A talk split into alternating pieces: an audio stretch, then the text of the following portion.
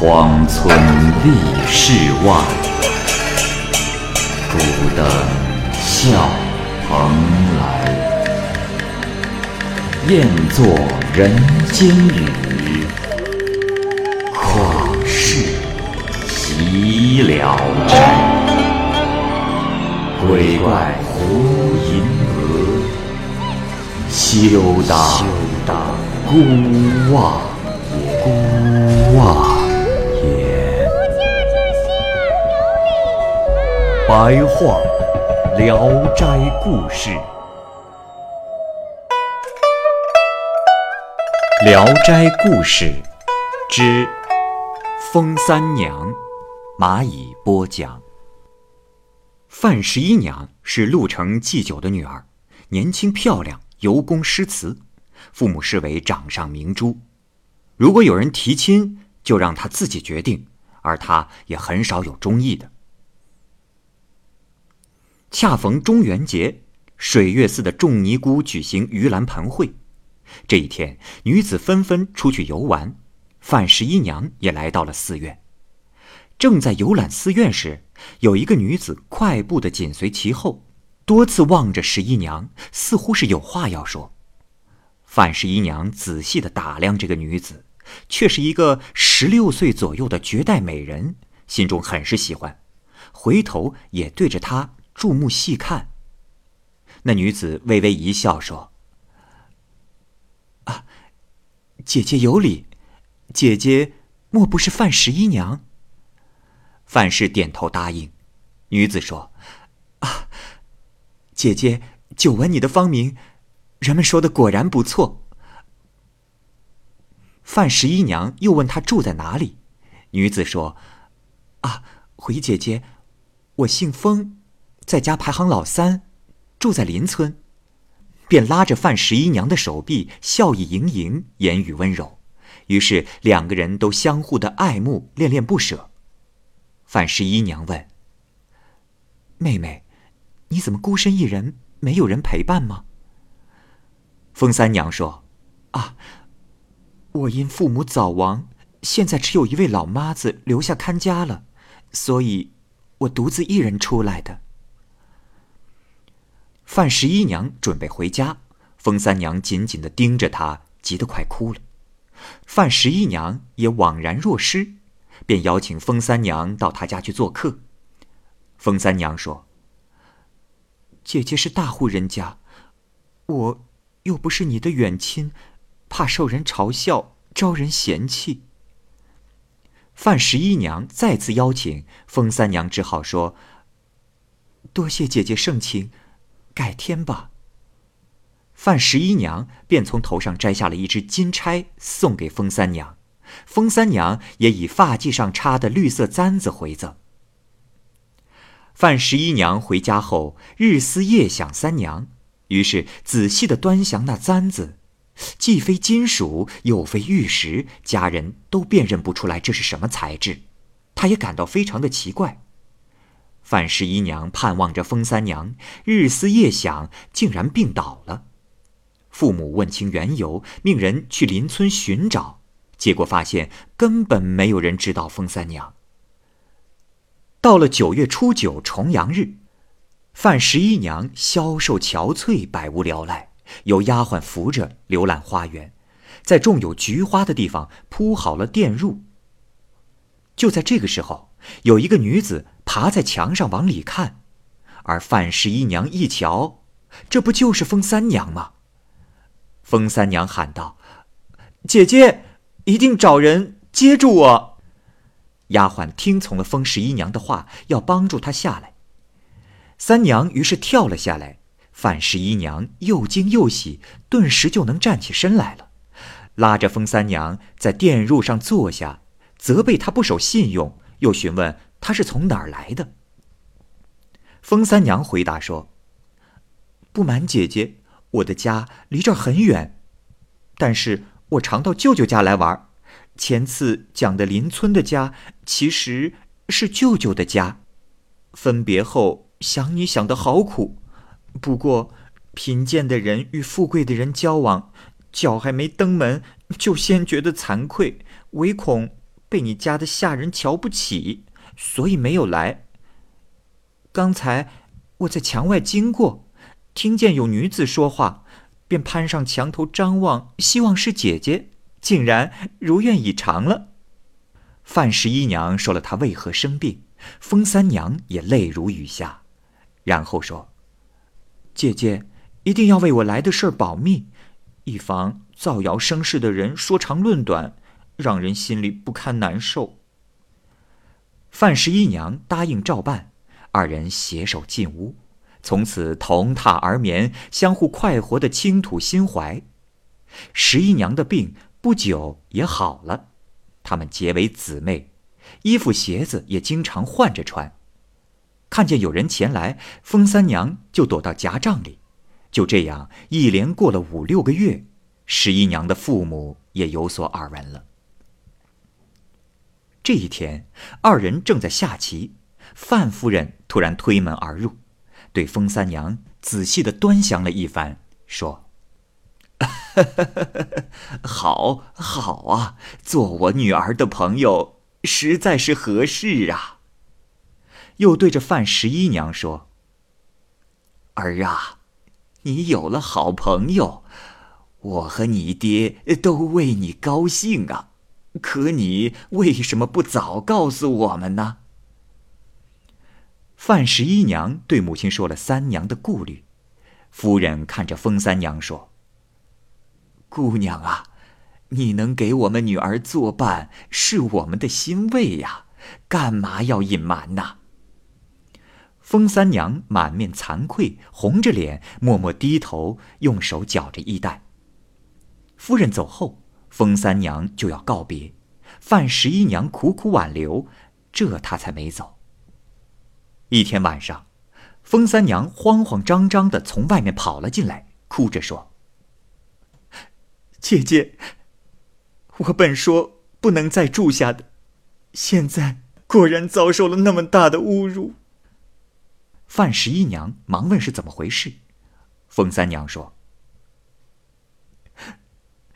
刚才我出去上厕所，有一个青年男子蛮横的侵犯于我，幸亏逃脱出来了。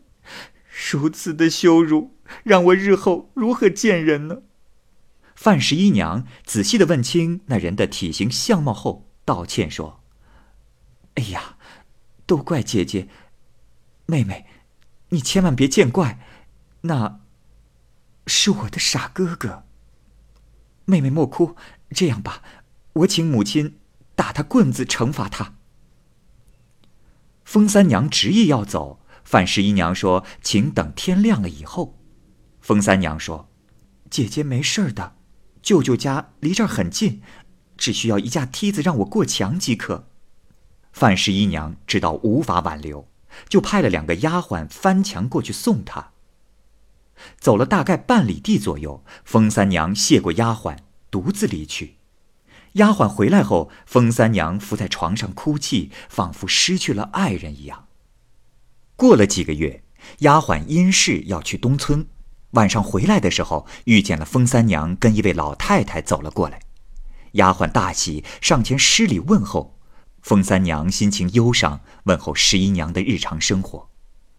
丫鬟拉着风三娘的袖子说。三姑娘，还是请您到我家去吧。十一娘十分的想念您呐。风三娘说：“这，哎，我也想念你家的姑娘，只是我不愿意让你家人知道我去了。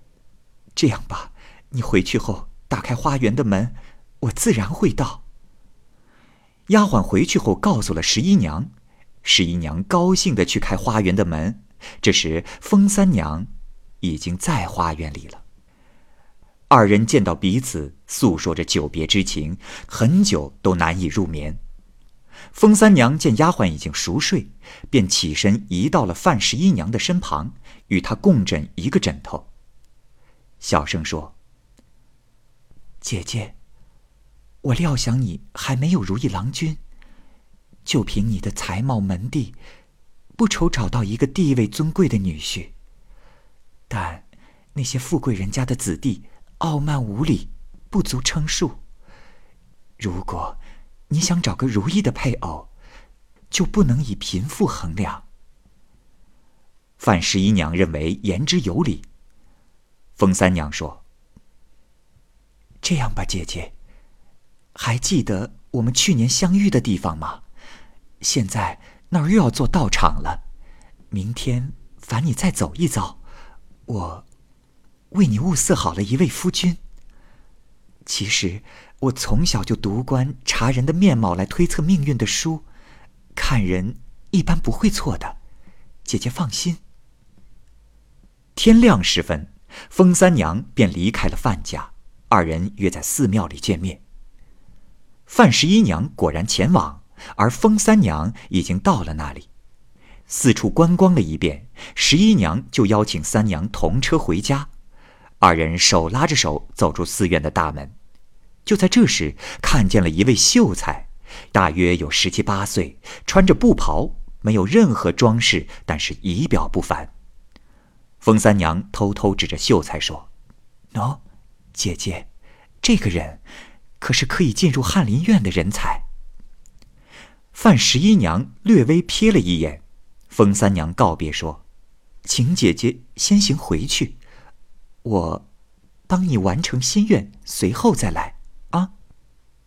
暮色降临时，风三娘果然又来到了范家，说：“姐姐。”我已经替你详细打听过了，他的名字叫孟安仁，是你的同乡。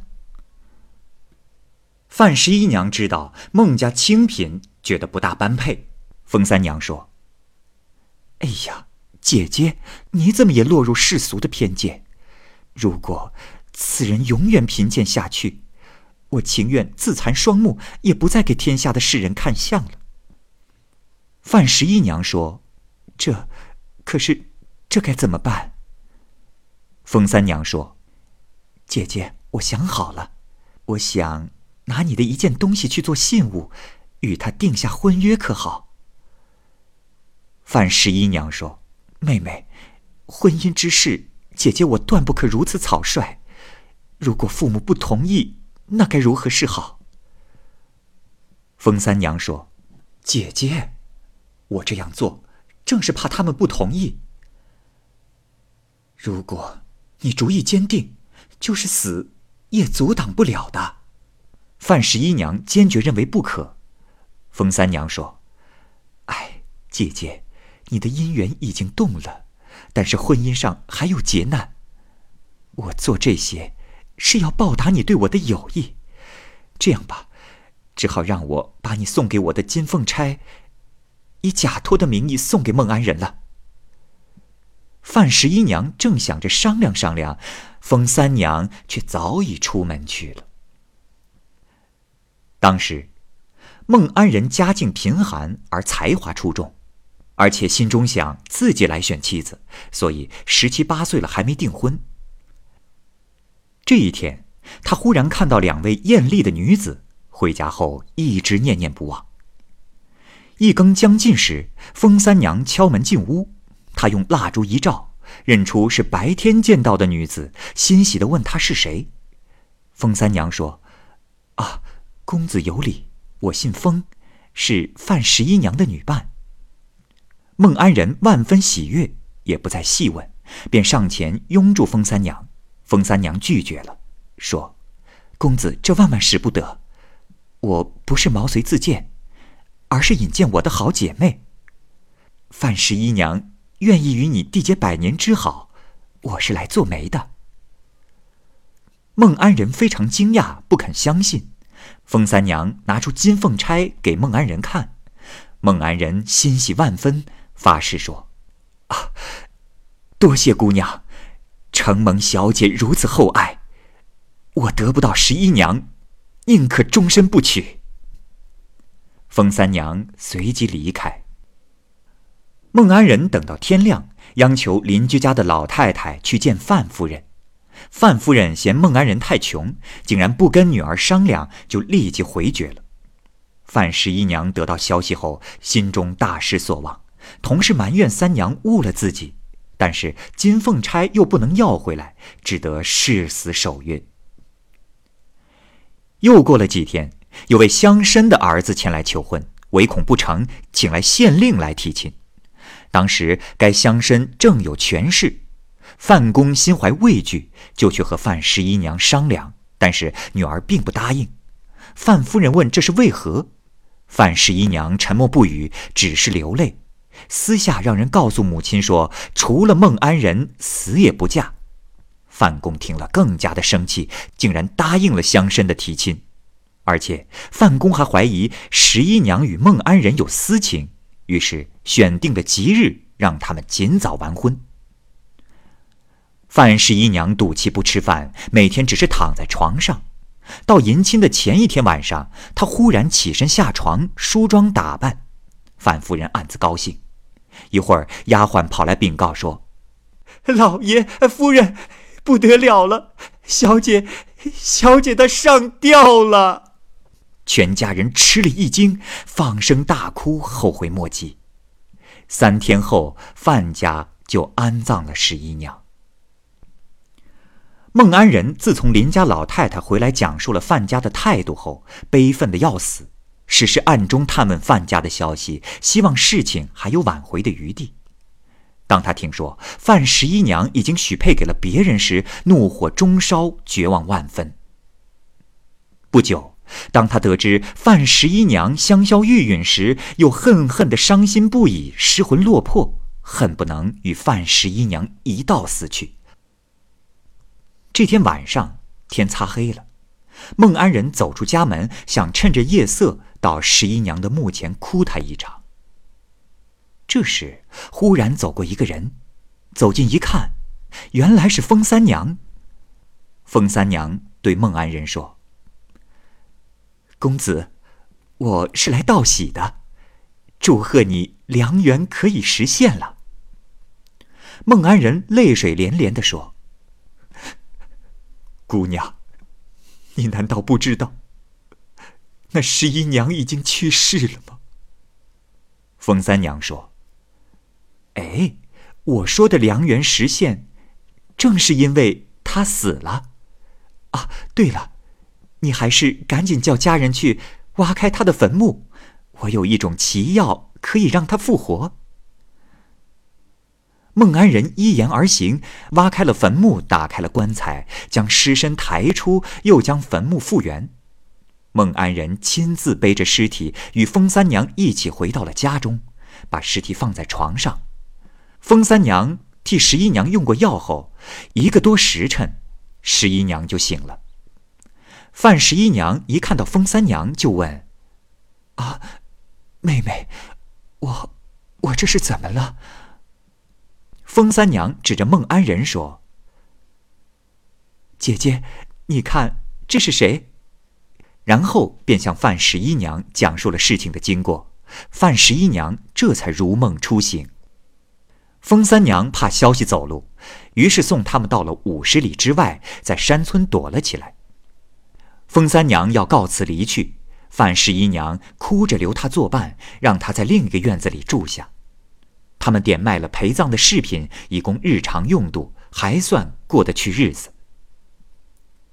风三娘见到孟安仁，都依礼避让。范十一娘慢慢开导他说：“哎呀，你我是姐妹，无异于亲骨肉。但即使是亲姐妹，也要有生别的一天。”想来，不如效法娥皇女英，一起嫁给孟生如何？风三娘说：“这，姐姐，我从小得到异乎寻常的秘诀，长期练习可以长生不老，所以不愿嫁人。”范十一娘笑着说：“妹妹真是痴人说梦，世上流传的养生术，汗牛充栋。”哪个真的可以行之有效了？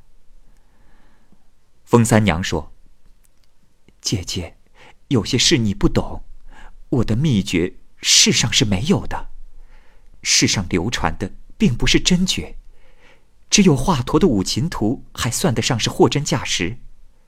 修习之人，无非是想让气血流通，如果气逆打嗝，练虎形那一式立刻就好了，这。”不就是笑靥吗？范十一娘暗中与孟安仁谋划了一番，让丈夫谎称远行。到了夜间，范十一娘硬劝风三娘喝酒，等她醉了，让丈夫进来与她同床。风三娘醒来后说：“姐姐，你，你真真儿把我害了。假如我不破色戒，得道后能够升到第一重天，现在却落入你们的陷阱。一切都是天数。”然后便起身告辞。范十一娘把自己的诚言告诉了风三娘，哀恳地向她谢罪。风三娘说：“姐姐，和你说实话吧，我是狐狸，因为见你容貌漂亮，忽然生出些爱慕之心，就像作茧自缚，才落到今天这步田地。这是情魔造成的劫难，与人力无关。再留在这里。”情魔还会产生，就没完没了了。你享福的日子还长，请珍重自爱。说罢，消失不见。夫妻二人久久惊叹不止。第二年，孟安仁乡试会试果然高中，进了翰林院。他递上名帖去见范公，范公愧悔焦急，不愿相见。他再三请求范公，才同意见面。他走进屋里，按礼节拜见了岳父，非常的恭敬。范公又羞又愧又愤怒，怀疑孟生有意的讽刺他。孟生请范公单独说话，一一将事情的经过讲了出来。范公不肯相信，便派人到他家去调查，这才惊喜的发现一切都是真的。范公暗自告诫家人，不要把事情说出去，怕招致灾祸变故。又过了两年，那位乡绅因为行贿被发觉，父子二人被充军辽海卫。范十一娘这才赶回娘家看望父母。